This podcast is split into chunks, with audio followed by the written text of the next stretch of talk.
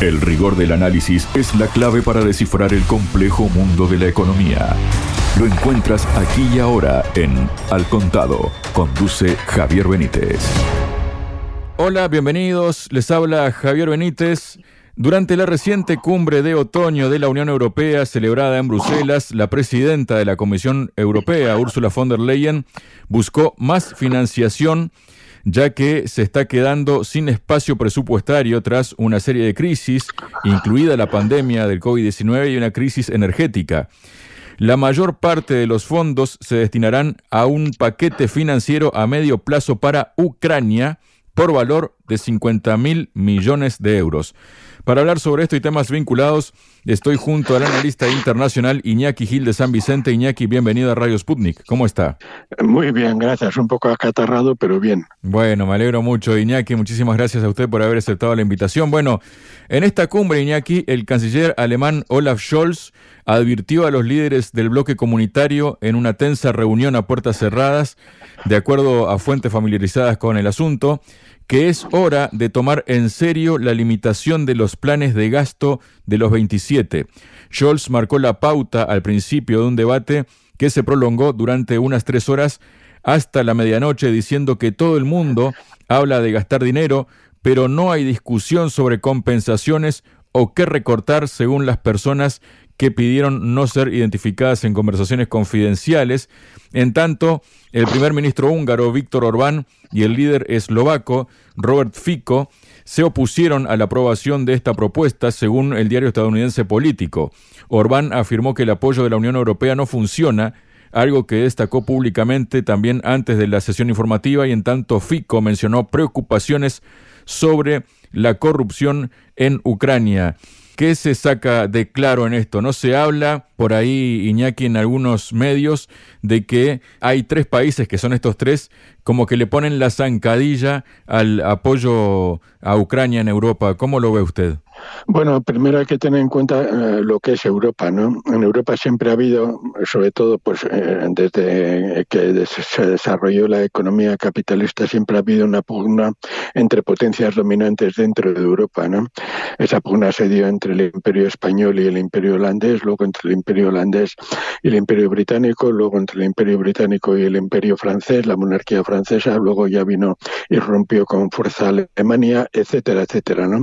Y siempre ha habido un, componente que ha sido una potencia hegemónica dentro de Europa que ha regulado el desarrollo, ha regulado las leyes económicas del mercado europeo, ha regulado la moneda, el florín, el ducado español, el florín, la libra esterlina, eh, etcétera, etcétera. ¿no? Eso siempre ha sido histórico en Europa, ¿no? Y lo que ha sido por la propia naturaleza económica del continente, ¿no? Y lo que ha sido una constante es que siempre eso ha, ido unido antes o después a grandes eh, reuniones de imposición por parte de una potencia sobre el resto, ¿no? Y eso ha ido unido a grandes guerras dentro de Europa en periodos de 40, 50 o, o hay de años, ¿no? Ahora está pasando una cosa parecida una cosa parecida con una variante, ¿no? Y que es el mundo ya no es el mundo que existía pues a, mediados del siglo XIX, por poner el último caso, con eh, las últimas grandes eh, guerras, ¿no? Las dos guerras mundiales, la primera y la segunda guerra mundial. Ya no estamos en la época de los grandes imperios, la guerra, el Tratado de Westfalia, el Congreso de Viena, en los tratados de Versalles, ya no estamos en esa parte, ¿no? Entonces ya estamos en un mundo capitalista y un mundo económico mundializado y Europa va perdiendo peso e influencia por un montón de razones. ¿no? Entonces, lo que se está produciendo en Europa es de nuevo un intento de Alemania y, en cierta forma, el Estado francés y a otra escala Gran Bretaña en esos, entre esos tres ejes. Primero, el, eje interno a la Unión Europea, que es Alemania y el Estado francés, con sus diferencias internas, y luego fuera, como agente de Estados Unidos o Gran Bretaña. ¿no? Eh, a diversa escala, con diversos motivos, todos ellos están retrocediendo a escala escala mundial ante el auge de Eurasia, el auge de China, la capacidad de Rusia, el crecimiento de Irán y de otras potencias, los problemas para el colonialismo europeo en África, etcétera, etcétera. ¿no? Entonces, históricamente, como he dicho, siempre ha habido una potencia que ha, que ha, impuesto eso. Ahora esa potencia vuelve a ser Alemania y debajo de Alemania o negociando con Alemania previamente al margen del resto, sobre todo el Estado francés. Y fuera de eso, Gran Bretaña. Y junto con Alemania y el Estado francés están los que se llaman países austeros. ¿no? Los países austeros son los países ricos, los países que mientras que todo estaba bien, la Unión Europea les venía de maravilla, ¿no? Entonces podían, bien para la burguesía, ¿no? Podían eh, hacer una política de gasto social, de gasto público, de sanidad, de educación, de transporte, etcétera, etcétera, ¿no? Pero eso terminó. Y una de las cosas, uno de los ejemplos drásticos de que eso terminó fue el saqueo financiero de Grecia. De Grecia por lo que se llamaba y se llama Euro-Alemania en el año 2015, acordémonos, ¿no? Eh, etcétera, etcétera. Podríamos poner muchos más ejemplos. Bien, del año 2015, incluso de antes de 1999, cuando la destrucción de Yugoslavia, siempre con el permiso o con la exigencia de Estados Unidos, ahora las cosas para Europa han empeorado todavía mucho más, ¿no? Porque esperaban que una de las cosas que siempre ha hecho Europa es saquear otros continentes, aparte de explotar al propio pueblo europeo, ¿no? Y saquearon a África, saquearon a América Latina, saquearon Asia, y eso permitía dar una ficción de que Europa se mantenía como potencia dominante a nivel mundial. ¿no? Cuando el pueblo europeo se está empezando a, movilizar y a luchar y cuando también el resto del mundo no se deja saquear ni por Europa ni por Estados Unidos y cuando surgen eh, potencias económicas muy poderosas y cada vez más poderosas, lo que ocurre en Europa es que Alemania, el Estado francés, los países austeros que llaman Holanda, Luxemburgo, Noruega, que tienen un trato especial, eh, etcétera, etcétera, están pidiendo austeridad para otros europeos, pero no para ellos, porque ellos lo que están haciendo es aliarse o plegarse o, obedecer a Estados Unidos en la cuestión crítica, ¿no? Y la cuestión crítica es la explotación de la gente europea y a la vez el intento de aplastar y aplastar a Rusia y a la vez, pues eso, eh, poner tales condiciones a China que, China termine claudicando, ¿no? Ahora bien, eso precisamente concluyo, eso hace que en Europa surjan las protestas. ¿Y quiénes protestan? Pues protestan fundamentalmente los países a los que se prometió, sobre todo los países del este europeo, a los que se les prometió que prácticamente serían eh, como, Alemania, como Suiza, o como Francia, o como Luxemburgo, o como Bélgica, o como Holanda, etcétera, etcétera, o como el norte de Italia, si aceptaban todas las condiciones de entrada en la Unión Europea y admitían un montón de cosas. Esos países están viendo que todo eso es mentira, ¿no? que en el fondo lo que están recibiendo es menos ayuda de lo que les prometieron, a cambio de que, a cambio de ser unos países que en su tiempo, dentro de un futuro, si todo sigue así, pueden ser campo de batalla campo de batalla como lo es Ucrania, ¿no? Entonces, claro, está haciendo que en estos países eh, eh, prolifere el malestar y aumente el malestar social, ¿no? ¿Por qué? Porque están viendo la escabichina que la OTAN está haciendo en Ucrania, ¿no? Y están viendo que la derecha polaca no le importa nada convertirse en un frente de combate contra Rusia, están viendo que en el Báltico el nazismo está avanzando, están viendo que Rumanía se quiere quedar lo mismo que Polonia, se quiere quedar con parte, con parte de, de Ucrania, etcétera, etcétera. Y a la vez con exigencias militares. ¿no? Entonces ahí hay tensiones entre ellos. El problema, por ejemplo, del trigo o de los cereales ucranianos o de un montón de cosas está empobreciendo mucho a, los campesinos polacos, un montón de cosas de estas, ¿no? Y eso se está notando a los campesinos húngaros, a los campesinos rumanos, etcétera, y todo eso en bien de Alemania, que a Alemania le interesa que Ucrania continúe la guerra y que la OTAN continúe la guerra en Ucrania contra Rusia. Y Alemania lo ha dicho muy bien claro. Entonces Alemania Francia, en los países llamados malamente llamados austeros, están intentando obligar al resto del continente, al resto de, Europa occidental, al resto de la Europa atlántica, están intentando obligar a que paguen las consecuencias de,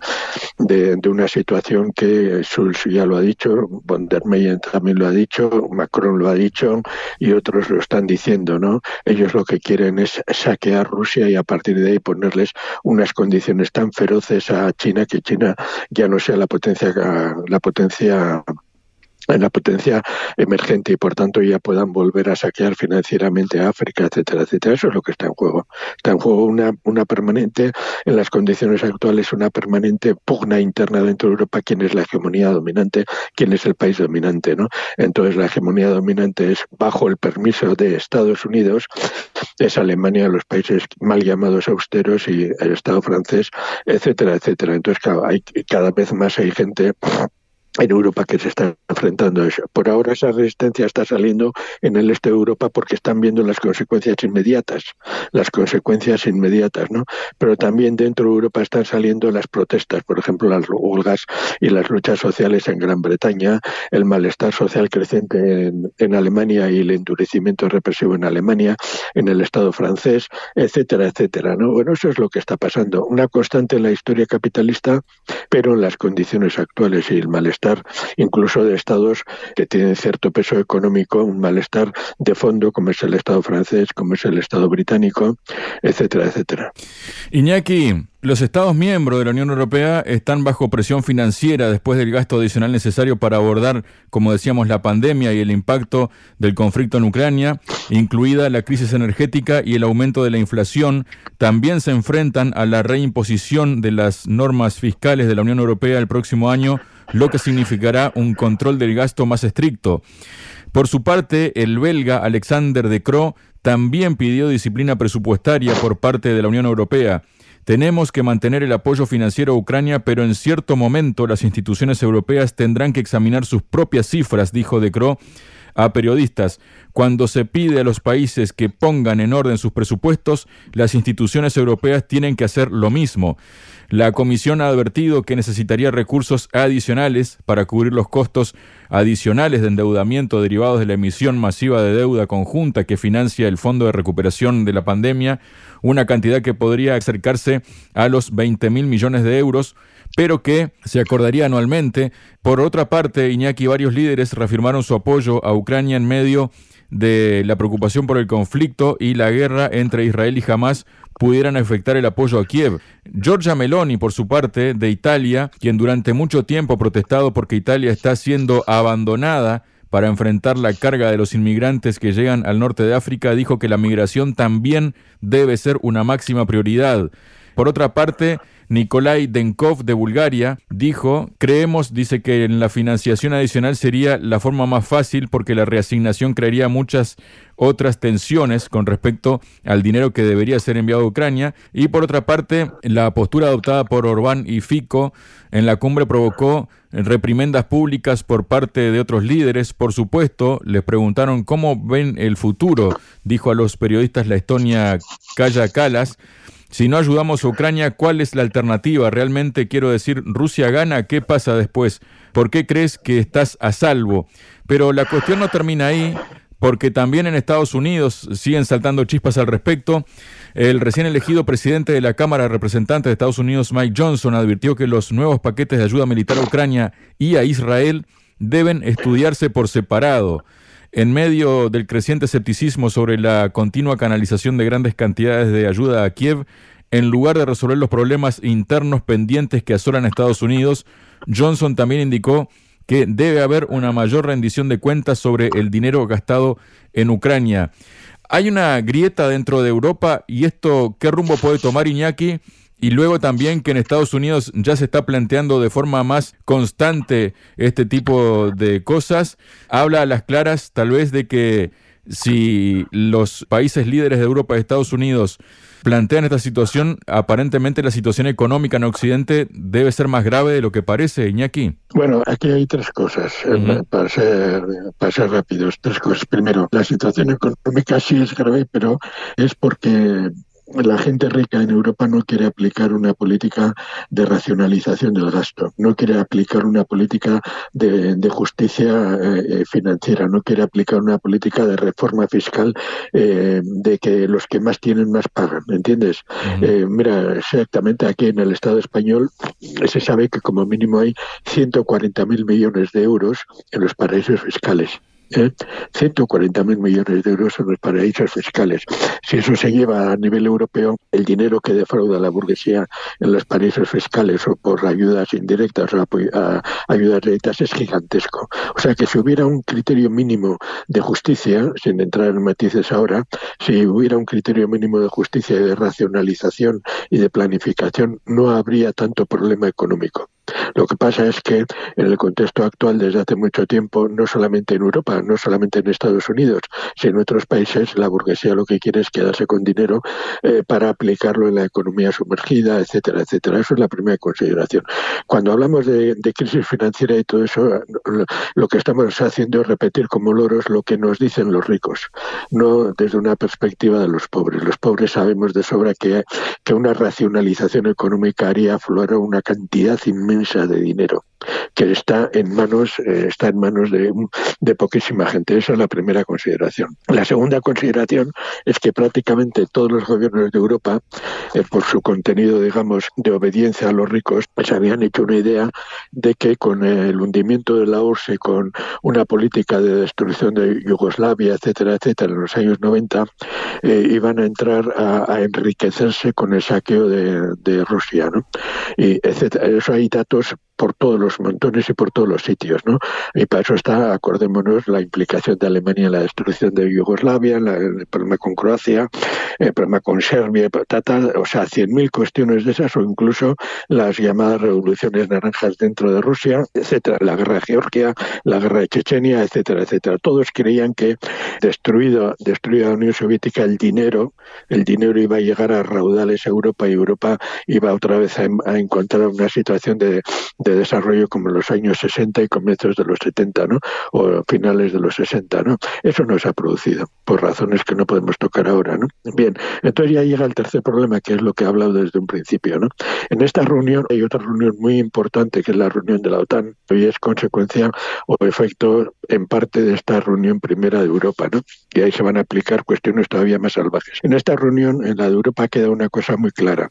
Seguimos, en Europa se sigue con la misma orientación estratégica de finales de los años 80, eh, comienzo de los 90. Como sea, como sea, Europa tiene que sacar dinero siempre con el apoyo y obedeciendo a Estados Unidos, tiene que sacar dinero de donde lo haya. ¿Dónde hay ese dinero? Como África ya no se deja explotar, como ya no se dejan explotar los BRIC, que por cierto, dentro de poco van a empezar a sacar ya una moneda alternativa al dólar, dentro de, para finales de este año, para finales de noviembre, ya se sabrá incluso el nombre de esa moneda alternativa si las cosas siguen el ritmo actual, la deslora de toda la arización de la economía sigue para adelante. Eso crea mucho nervio y mucho, mucho furor en Estados Unidos y en Europa. Entonces eso todavía impulsa más a la política agresiva y para eso, para una política agresiva, hace falta un ejército. Hace falta un ejército. No van a renunciar, no van a permitir, eh, ellos no se van a empobrecer. Ellos y los fieles que tienen en Hungría. Toda esa gente de dónde ha salido. En, todos los países del este, esa gente ha salido pues de todas las mafias, de toda la corrupción. Eh, hombre, no es una corrupción tan fuerte como la de Ucrania, es una corrupción diferente a la de Europa Occidental, porque en Francia hay corrupción, en el Estado español hay corrupción, acordémonos de esa cosa, y en Francia le tienen, eh, puede entrar en la cárcel eso, acordémonos de la corrupción en el Estado español, acordémonos de la corrupción en Alemania y en Bruselas, le están investigando a la misma von der Meyer, le están investigando corrupción, etcétera, etcétera. Bien, ellos no quieren acabar con eso. Ellos quieren enriquecerse todavía más y no quieren racionalizar ni, ni meter medidas fiscales justas, nada de eso. Ellos quieren explotar y enriquecerse a cualquier precio. Y para eso necesitan armas. Necesitan armas internas dentro de Europa para la represión. El hecho en el Estado español, por poner un caso, jamás ha habido tanto policía en el Estado español por habitante como hay ahora. Jamás se les ha subido a nadie tanto sueldo como a la policía en los últimos años con un partido socialista en el gobierno. Pero eso está pasando en toda Europa. Las leyes represivas en toda Europa se están multiplicando en toda Europa. Eso es la lógica que ellos, que ellos, la única lógica que admiten. Y en esa lógica, insisto, en estas reuniones son las peleas entre los sectores dominantes para que unos se queden con la mayor parte de la tarta y otros se queden con la menor parte. Entonces, ¿qué ocurre? Como están viendo que la guerra contra Rusia la están perdiendo, y como están viendo que Rusia está teniendo una política, eh, aunque es un gobierno burgués, el que hay en Rusia no es un gobierno burgués tan feroz, tan antiobrero, tan antipopular, etcétera, y como ven que en Rusia hay un partido comunista que tiene una fuerza que es el segundo partido, el segundo partido dentro de dentro de toda dentro de Rusia y, etcétera, etcétera, tienen miedo. Y entonces están atrapados en su propia lógica y vengas armas, y entonces le están dando a le están dando a Ucrania todo lo que pide porque saben que en estos momentos toda su estrategia pasa por impedir que Ucrania, la OTAN, cuando hablemos de Ucrania hay que hablar de la OTAN, toda su estrategia pasa porque la OTAN no sea derrotada por Rusia y, pasan porque eh, China no siga desarrollándose y pasan porque hay que acabar con Irán, hay que acabar con Siria, hay que acabar con Palestina, hay que acabar con Venezuela, hay que acabar con Cuba, etcétera, porque son ejemplos para el mundo. Entonces ahí está el problema de fondo y cuando en esta reunión se han juntado todos ellos y cada uno ha lloriqueado porque todos creían que por fin definitivamente iban iban a eh, iba a venir el cuerno de oro en el cual eh, saliera la riqueza a raudales y no es así no es así. Y por eso vemos a un presidente como el de Bulgaria, como no sé qué, no sé cuántos, protestando. Y luego, ¿qué va a pasar? Se les está hundiendo el mundo. Entonces, la única alternativa, y concluyo, la única alternativa es, es aumentar la presión interna contra sus pueblos y aumentar la presión externa por ahora contra Rusia y luego contra otros muchos países. ¿Y por qué tanto silencio europeo con respecto a la masacre de Palestina? Porque ahí está la OTAN, ahí está Israel, ahí están las empresas israelitas, etcétera, etcétera. Entonces hay todo un conjunto de intereses que prefieren que el pueblo palestino sea masacrado, como fueron las repúblicas del Donbass, masacradas. 14.000 muertos en ocho años etcétera, etcétera. Eh, bueno, ahora les importa un pepino al pueblo palestino porque saben que Israel es necesario, Israel es una cuestión vital para toda la estrategia internacional de Europa y de Estados Unidos. Entonces, eh, cuando ellos se juntan, reunión de pastores, ovejas muertas, se dicen, totalmente de acuerdo, pero unos pastores ganan más que otros, o unos pierden más que otros, ¿no?